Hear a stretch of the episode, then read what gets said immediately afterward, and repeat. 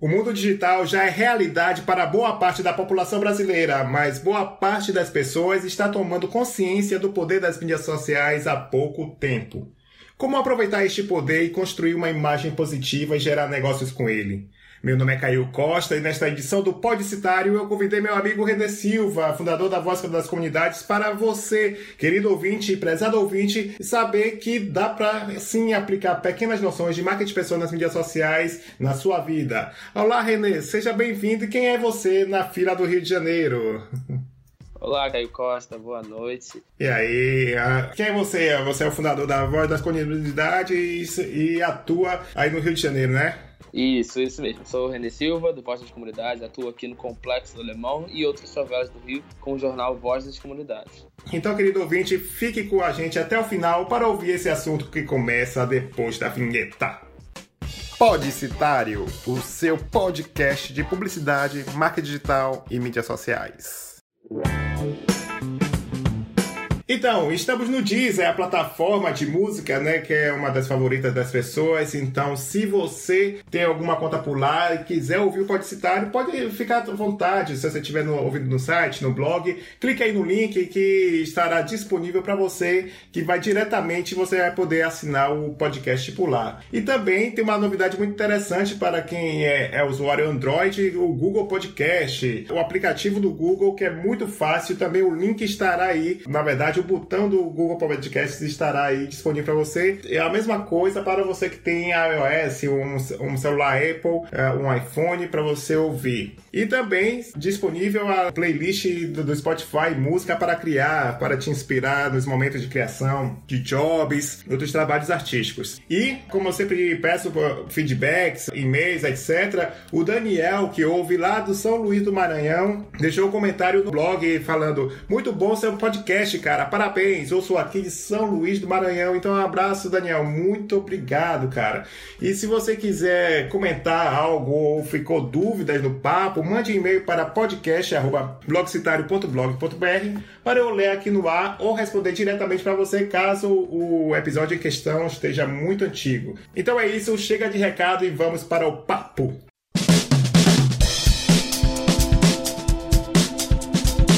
Então, antes de começar o papo com o René, deixa eu fazer uma pequena explicação sobre marketing pessoal, que marketing pessoal é, um, é feito por conjunto de variáveis para atribuir valor à sua imagem, querido ouvinte, prezado ouvinte. Ou seja, são técnicas que são feitas tanto offline, não só apenas em mídias sociais. Como você vai ouvir durante o papo com o René, são ações que fazem com que as pessoas tenham uma imagem positiva com vocês, seja nas mídias sociais ou em ações no mundo real, que sejam relevantes. Isso te leva a deixar uma marca pessoal, que é o que as pessoas falam sobre você quando não está na sala, por exemplo.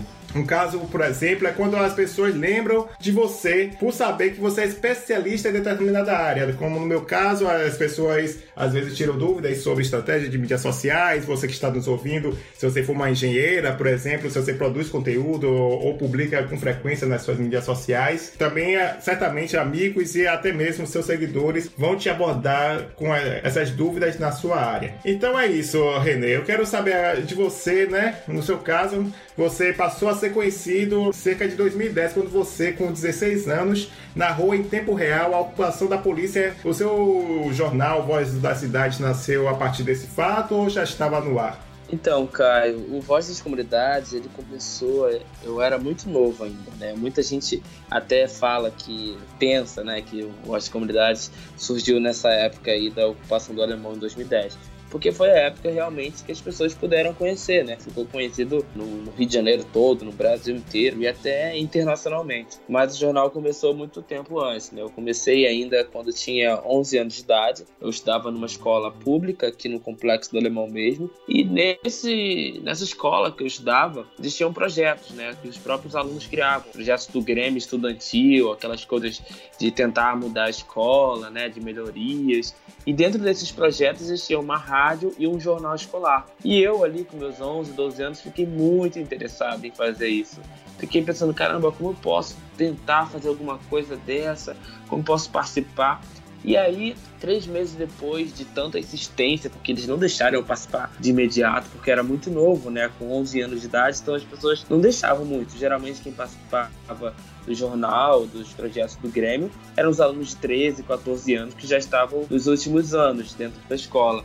Então os mais novos geralmente não tinham tanta oportunidade para participar. E aí foi quando eu peguei e comecei a insistir, insistir, insistir até que eles deixaram. Não, tá bom, pode participar. E aí fui para esse jornal da escola. Alguns meses depois desse jornal da escola, eu comecei a observar mais né, pelo fato de estar tá começando a criar ali meu senso crítico né, dentro da escola, através do jornal, através da rádio escolar, eu comecei a pensar mais, eu comecei a observar mais as coisas e vi que muitas coisas dentro da minha comunidade, aqui no Complexo do Alemão, estavam erradas. Muitos problemas sociais que não deviam acontecer, como esgoto a céu aberto, ruas esburacadas, né?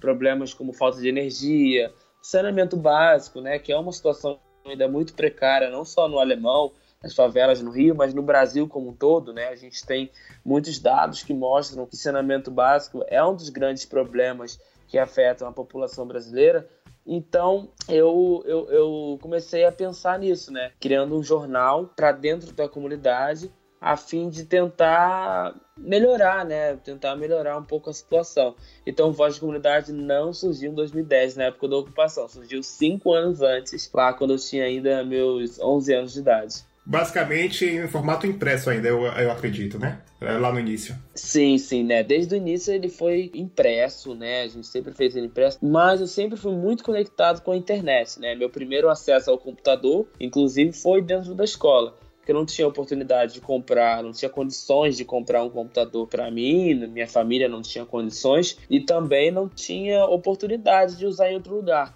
Então, meu primeiro acesso ao computador foi dentro da escola, na sala de informática. Né? Minhas primeiras pesquisas na internet foram dentro escola.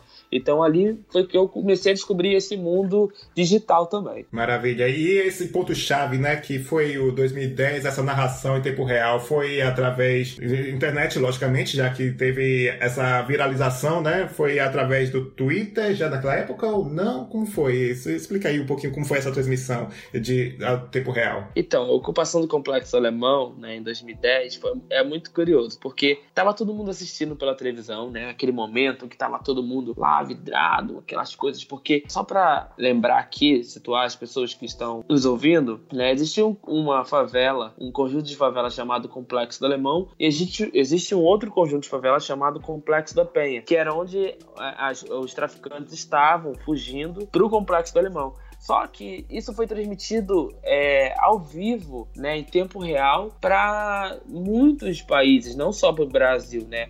A programação da Globo, da Record, da SBT, por exemplo, parou não teve Bom Dia e Companhia, não teve jornal local, não teve nacional, não teve nada. Ficou o dia inteiro mostrando esse momento da ocupação do Complexo do Alemão. Então todo mundo estava afim de saber. Então qualquer coisa que fosse sobre o Complexo do Alemão, obviamente chamaria atenção. E eu, morador aqui da comunidade do Morro do Adeus, uma das 13 que formam o alemão, né? Hum. Eu peguei e tava usando o Twitter. Eu sempre fui muito ativo no Twitter, desde que criei minha conta lá. E aí, muitos meus amigos, muitos dos meus amigos estavam perguntando se eu estava bem, se eu estava seguro. Nessa época eu tinha aproximadamente 300 seguidores, 400 seguidores. E muitos estavam me perguntando: "Ah, você tá bem? Você tá seguro? Como tá sua mãe? Como tá sua família?" Você tá, né, as pessoas ficaram muito preocupadas porque estavam assistindo pela televisão, então, obviamente, tinha uma preocupação muito grande. E aí, essas, essas pessoas me perguntando, eu respondendo, uma, duas, três, e de repente eu comecei a receber mais menções. Dessas três, quatro menções, de repente pulou para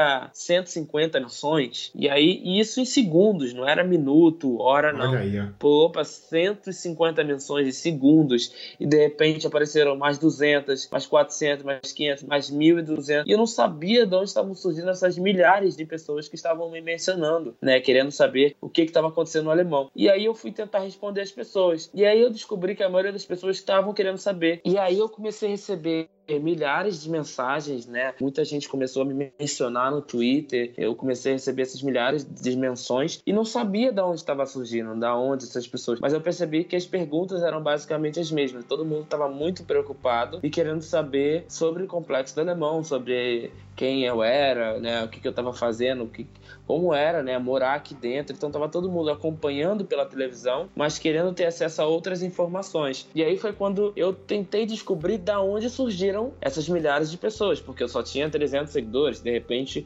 aparecem lá milhares de menções. Eu falei, meu Deus, e agora?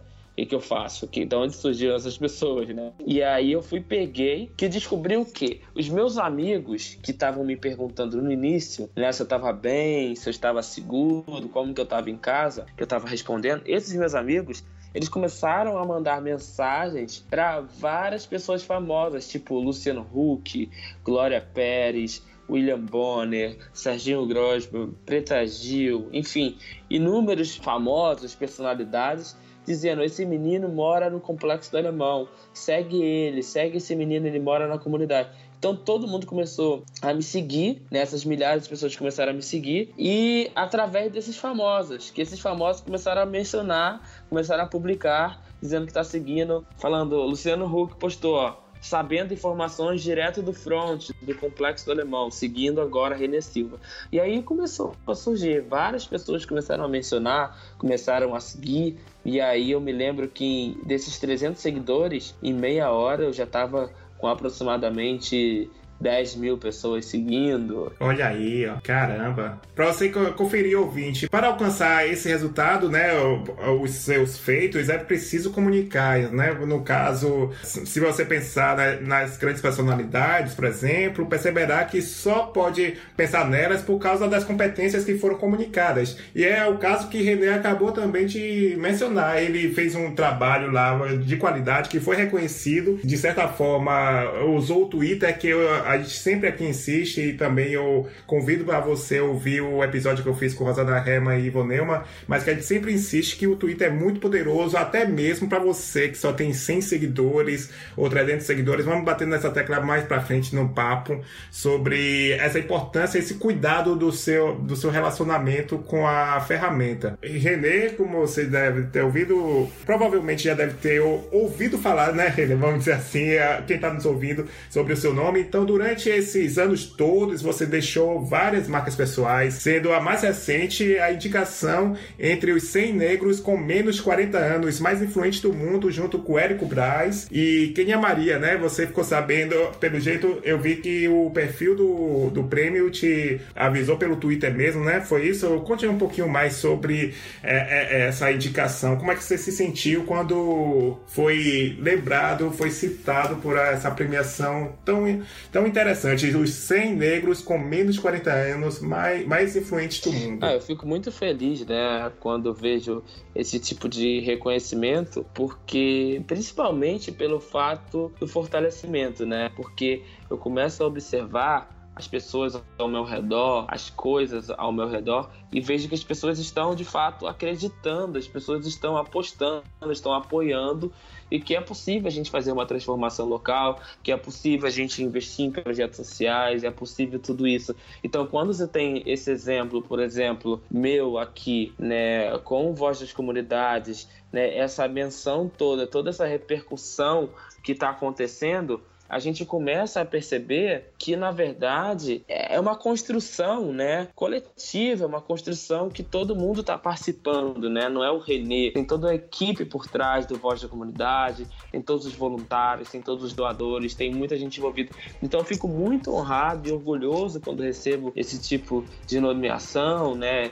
quando recebo é, uma menção dessa, porque é um reconhecimento de um trabalho construído por muitos e muitos anos, né? É, com certeza. Você citou sobre a sua equipe, então fale um pouquinho sobre ela. Quantos membros e se a voz da comunidade atualmente depende exclusivamente da, das mídias sociais para eles, para ter a sua atuação? Então, hoje em dia, nós temos uma atuação muito forte nas, nas mídias sociais, com certeza. A gente tem uma equipe muito boa até, né? Nós temos 18 pessoas aqui na equipe do Voz de Comunidade, que são entre jornalistas e fotógrafos. Na nossa área de comunicação, nós temos 18 pessoas, entre jornalistas, fotógrafos, cinegrafista, roteirista, enfim, uma galera muito legal de comunicação que faz parte desse time. As pessoas que trabalham fixo aqui na nossa redação são três, né? Mas nós temos outros voluntários, né? Outros 15 voluntários que contribuem muito o tempo inteiro durante o seu horário de trabalho, o seu horário, enfim,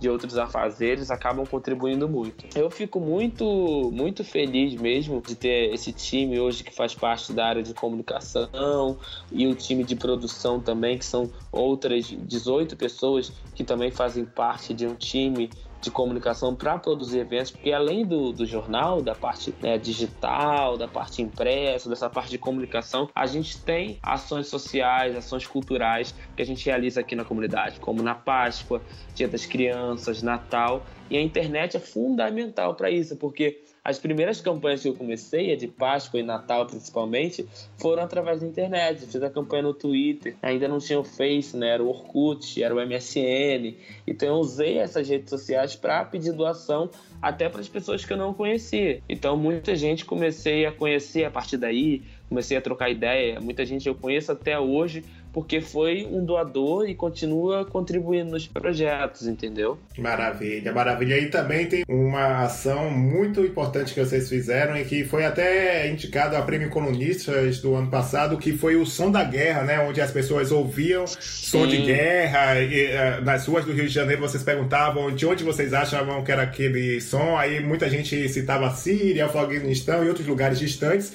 E depois se surpreendiam quando era no Rio de Janeiro e gerou muito muita repercussão, mídia espontânea em jornais e, outra, e outros meios de comunicação, né? Exatamente. Tem, tem tudo uma repercussão muito grande, né? E eu fico muito honrado e feliz com tudo isso que acontece, porque é um reconhecimento que inspira, né, motiva outras pessoas a construírem. Eu vejo exemplos como em São Paulo, tem o César Gouveia que criou o Vozes da Vila Prudente, um jornal muito bacana lá dentro da, da, comunidade dele na Vila Prudente. E vejo também outros exemplos, como em Salvador, o Nordeste de Amaralina, o Jefferson. Jefferson criou um, um jornal, um site, na verdade, a plataforma dele mais usada é digital e faz vídeos, tem um canal no YouTube inspirado e motivado também pelo Voz da Comunidade. Então fico muito feliz quando vejo esses exemplos, esses casos de pessoas que ficam motivadas, inspiradas a criar, mesmo sem nos conhecer pessoalmente, só através da internet, saber que a gente está inspirando e motivando muita gente. É, as suas ideias vão, vão se espalhando pelo Brasil, mesmo você não conhecendo é, pessoalmente. Então fica essa dica para quem está nos ouvindo de que realmente um dos segredos, uma das chaves do marketing pessoal é justamente você entregar valor e entregar valor de uma forma consciente, com a vontade mesmo de ajudar as pessoas, porque nem sempre, claro que vai ter aquele momento de venda, vai ter aquele momento de fazer assim, você divulgar seu trabalho, mas o importante é você divulgar mesmo, entregar valor para as pessoas começarem a ter uma imagem positiva sobre você. Então, Renê, é o seguinte: diante de tudo isso, tem outras ferramentas que são muito interessantes para as pessoas exercerem seu marketing pessoal, e uma delas, uma das principais, que é o WhatsApp. Eu vou deixar um texto no link do post sobre refletindo sobre a greve dos caminhoneiros, né, que parece até que já faz muito tempo, mas foi ainda esse ano que paralisou o Brasil e é uma categoria que usou o WhatsApp de uma forma muito, muito forte. Esse texto do Rodrigo Rautier fala sobre como as pessoas estão ficando, entre aspas, burras, eu diria ignorantes, né? Porque tem um fenômeno do na dúvida repassei, que ou seja, a pessoa recebe um fake news ou boato e fala assim, na dúvida eu repassei e vai passando e não tem a consciência de a cada mensagem que é caminhada por um grupo, isso pode se multiplicar rapidamente e manchar a reputação, né? Eu acredito que você e a sua equipe da Voz da Comunidade tem que ter um, vamos dizer assim, sangue frio, né? Uma cabeça muito fria, não deixar a emoção dominar naquela ansiedade de receber um furo, né? Porque certamente vocês disponibilizam o WhatsApp para receber notícias dos moradores do, do complexo, né? Não, sim, sem dúvida. E a gente acaba é, desvendando, assim, muitas fake news aqui dentro da comunidade também, né? Muitos boatos, muitas fofocas, né? Que antigamente falava fofoca, hoje a gente está usando fake news para a internet, mas é a mesma coisa da, das fofocas antigamente que as pessoas começavam a espalhar sem nem mesmo saber se é verdade ou enfim. Então a gente tem um cuidado muito grande no Voz de Comunidade porque a gente recebe muitas informações, né? O tempo inteiro. E hoje em dia a gente tem é, uma galera da nossa equipe que checa os fatos, que responde que é boato, que é verdade, que é mentira. Até mesmo casos muito sérios que acontecem aqui dentro da comunidade, como recentemente, há duas semanas atrás, surgiu um boato de que uma criança foi sequestrada. E aí todo mundo falando: não, uma criança foi sequestrada, foi um carro preto, foi uma mulher loura, foi isso, foi aquilo. Aquelas histórias que surgem sempre, né, em, em vários bairros das cidades. E aí a gente foi desvendar e descobrimos que era fake news, era mentira, mas estava criando todo um, um, mudando a rotina das pessoas. As pessoas estavam indo mais preocupadas, levar o filho na escola, estavam com medo de deixar o filho sair sozinho. Então criou toda uma história e a gente descobriu como, apurando com os órgãos competentes, com a polícia civil, com a polícia militar, com a UPP, no caso aqui dentro da comunidade, com todos esses órgãos, e aí vimos que de fato não existiu nenhum caso desse e não tinha nenhuma pessoa para falar sobre uma criança que desapareceu. Porque se uma criança de verdade desaparece, imediatamente aparece a família, o pai, o colega, o vizinho, e não tinha ninguém, né? Era só fulano contou que ciclano, tava uma história dela e aí a gente começou a descobrir que era mentira. E aí começamos a espalhar que era mentira e, e o boato parou. De fato parou, ninguém falou mais nada, ninguém, né, enfim. É, justamente, vocês precisam usar a credibilidade que você conquistou esse ano todo, porque você divulgar algo sem analisar é muito é um perigo. E isso é, também vale para quando você repassa o boato que você. É, é, é porque eu também não entendo essa, esse comportamento de muitas pessoas que usam o WhatsApp. Eu acredito que é justamente o colocando o ensinamento de Michel Lynch nos episódios passados, que realmente parece que, como o brasileiro pulou etapas nas sua educação digital, muita gente fala assim, eu não sei se é verdade, mas mesmo assim vou repassar. É, é uma coisa assim que você não, não consegue entender. Mas enfim, então eu também tenho aquela dica do marketing pessoal, que é cada grupo de WhatsApp, você usa uma persona, né, René? Afinal, o grupo da família, a gente se comporta de um jeito mais descontraído, ou não, sei lá, de uma forma totalmente livre. Então tem o grupo de trabalho, que é, tem que ser algo mais formal, né? Algo mais. não excedendo nas piadas vulgares, ainda mais se tiver o chefe, né? Então tem que ter essa, esse equilíbrio. Você ter essa consciência, você usa essas personalidades diferentes em cada grupo que você participa? Sim, sim, né? A gente usa. E hoje em dia, né, o WhatsApp acaba sendo nossa principal forma de né? Até estava na produção de um evento é, durante esse período da Copa e a gente estava conversando. Hoje em dia, a gente nem precisa mais ficar usando aqueles radinhos comunicadores pelo WhatsApp. Se todo mundo tiver com a bateria carregada, você tem um grupo, você se comunica ali, você fala com todo mundo, você resolve os problemas por ali, seja escrevendo, seja mandando um áudio, enfim, tem um consegue muito mais rápido, né, resolver as coisas. Então, a gente, sim, eu tenho um comportamento é, muito específico quando eu estou no grupo do, de produtores, no grupo de trabalho, no grupo de amigos. Né? E o Voz da Comunidade também tem grupos, né? Hoje a gente tem seis grupos que são de moradores daqui do Complexo do Alemão. Esses seis grupos, cada grupo tem 256 pessoas, né? Que é o limite de, de cada grupo. E aí nós temos todas as pessoas conectadas nesses grupos e temos mediadores, né? Temos pessoas que ficam ali moderando, ficam cuidando, mediando os conflitos, as, as conversas também, para que não vire uma bagunça, né? Então, assim, muita gente manda, né, encaminha fake news, começa a botar fotos que não devia, indevidas, quando é, no caso de pessoas, é, no caso complexo do alemão, pessoas baleadas, de tiroteio, bota foto muito explícita, não pode, Então tem muitas regras, né, que a gente acaba criando de convivência mesmo, porque a gente tem gente de todas as religiões.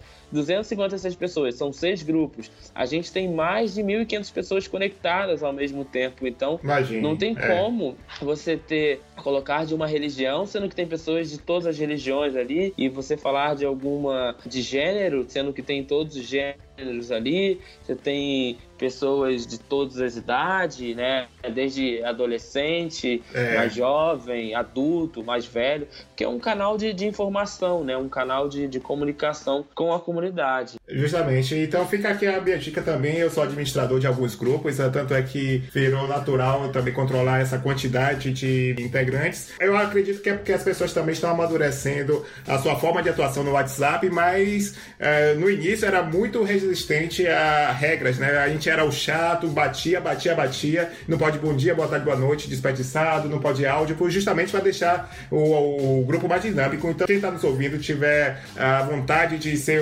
criar um grupo específico da, do mercado, por exemplo, insista nas regras que vai valer muito a pena para todo mundo.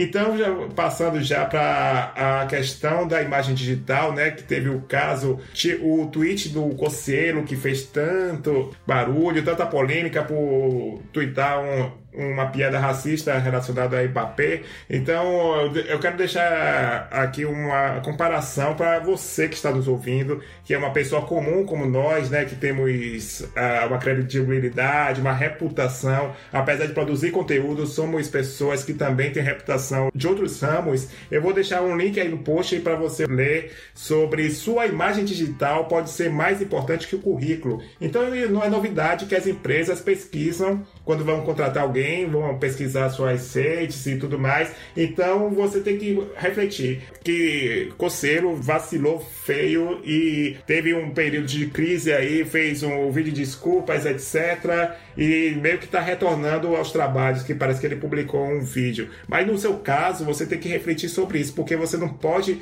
achar que Twitter, mesmo que você tenha só 50 seguidores, você pode fazer falar o que quiser. Teve um caso que teve uma jovem nos Estados Unidos que xingou a pizzaria onde começaria a trabalhar e o chefe despediu lá por lá mesmo, porque as, a, alguém deve ter visto, repassou para o chefe e, e, ela foi demitida. Então, um tweet desse pode ter um dano muito maior, né, né Renê? O que é que você acha sobre é, essa. Primeiro, se você quiser comentar alguma coisa sobre ou não, sobre o, a polêmica de Conselho, mas o que é que você também tem esse cuidado de é, analisar com quem você trabalha, o perfil, ou você já tem uma confiança, ou são pessoas que te conhecem da, sua, da equipe? Ah, eu tenho sim. Eu, eu tenho muito cuidado com as pessoas, né? Como elas vão falar, como elas vão agir, enfim, de maneira geral.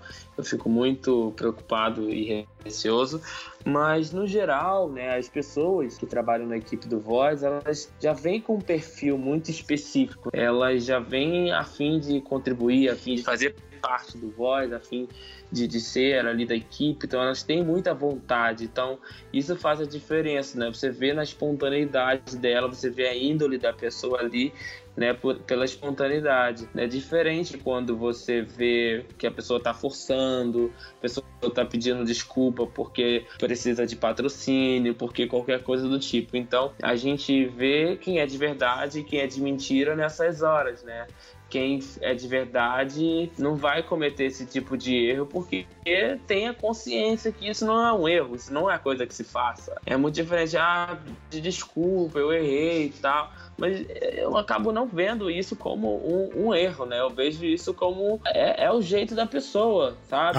É da personalidade dela. Exatamente, é a personalidade dela. Então não adianta a gente tentar insistir que as pessoas não vão mudar da noite pro dia vai mudar, claro, vai aprender, é um processo de construção, é um processo, né, como a gente está vivendo hoje, muitos processos de desconstruções né, do machismo, do preconceito, de homofobia, enfim, muitas desconstruções estão acontecendo e também pode se desconstruir o racismo, né? Porque existe um racismo institucional, existe um racismo ali de enraizado de família que você se constrói, porque você não tem nenhum branco na sua família, e aí você só vê o preto naquele status de no livro de história falando sobre os escravos, você só vê ele quando você vai na casa da sua amiga e você vê a empregada doméstica, quando você vê a babá. Então você não tem uma imagem de que existem negros empresários, existem negros fazedores, existem existem negros intelectuais, né, como nós que estamos aqui fazendo, acontecendo. Enfim, acho que é isso. É, justamente. Então, para finalizar essa parte, eu só queria dar um recado, porque nessa discussão toda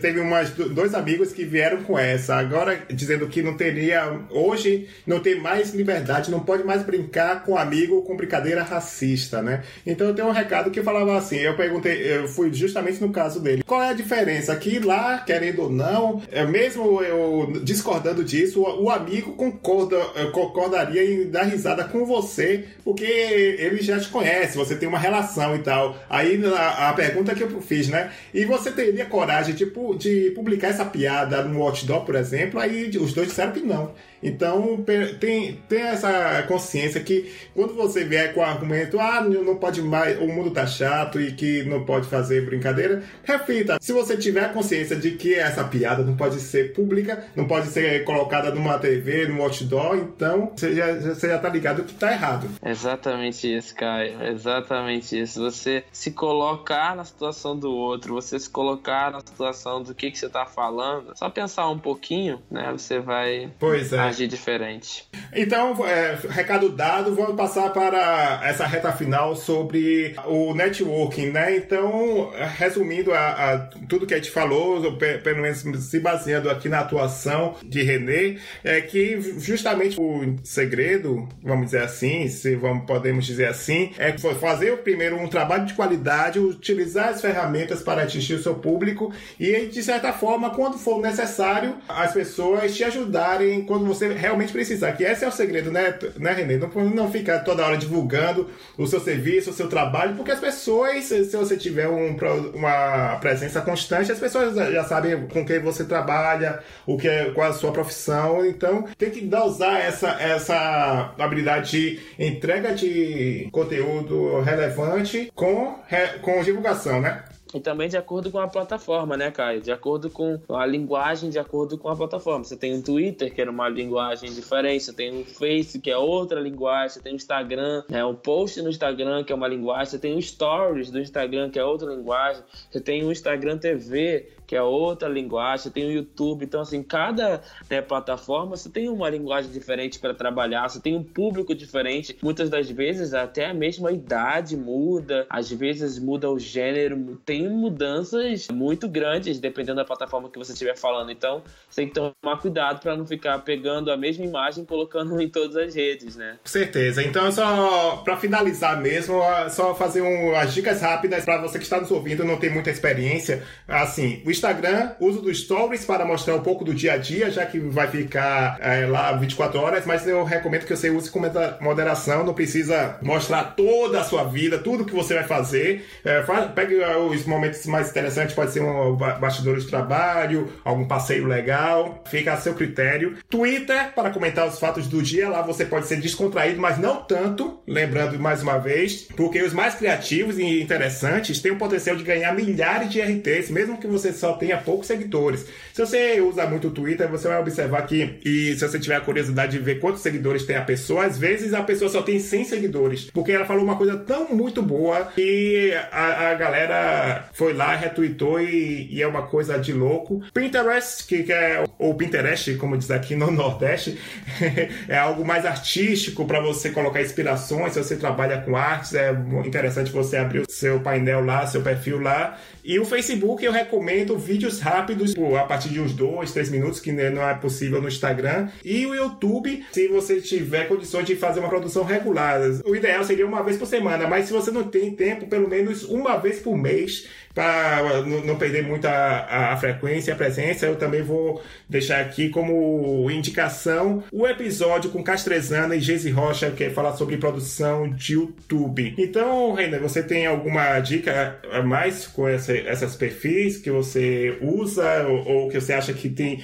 alguma característica que o, o ouvinte precisa aprender? Eu, eu acho que é como você falou, Caio, o Twitter ele tem que ser muito usado e É porque o Twitter é o tempo real, né? As pessoas querem saber em tempo real o que está acontecendo neste exato momento. Então, muitas vezes, não vale a pena você publicar uma coisa que aconteceu ontem. Se não for um TBT, coisa do tipo, né? Não vale a pena você publicar uma coisa que já aconteceu há muito tempo. As pessoas querem saber agora. Tipo, estou aqui com fulano, tá acontecendo isso nesse momento. As pessoas querem o real time, querem o tempo real do Twitter, sabe?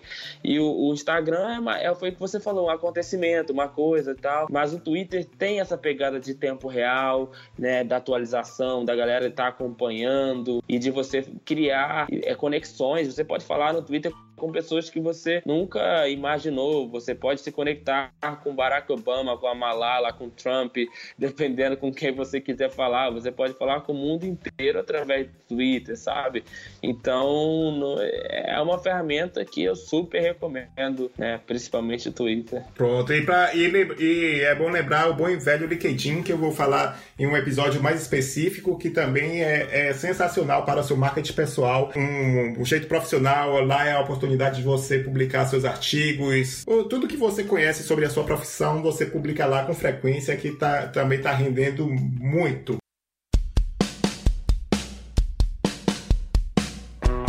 Então, Renê, muito obrigado por aceitar o convite de falar um pouco sobre o seu atual trabalho com a Voz das Comunidades, as suas premiações. Eu acredito que as pessoas vão te seguir no Twitter, que eu vou deixar aqui no, no perfil, o, o Voz da Comunidade também. Então, muito obrigado por você ter aceitado o convite e eu te deixo esse espaço para você fazer alguma consideração final, se você quiser divulgar outro projeto. Então é isso, gente. Muito obrigado. Eu que agradeço, Caio. Fico muito feliz, né? Porque eu acompanho há muito tempo já o seu podcast, eu fico sempre ouvindo, né? Eu gosto muito, fico muito feliz de estar aqui participando, que as pessoas estejam ouvindo um pouco mais da minha história, conhecendo um pouco. E quem quiser acompanhar, né, em tempo real, só seguir Voz das Comunidades nas redes sociais ou a minha conta, né? No Instagram, Renê Silva, no Twitter, eu, Renê Silva, né? E no Instagram, Renê Silva dos Santos é muito fácil me encontrar, encontrar o Voz das Comunidades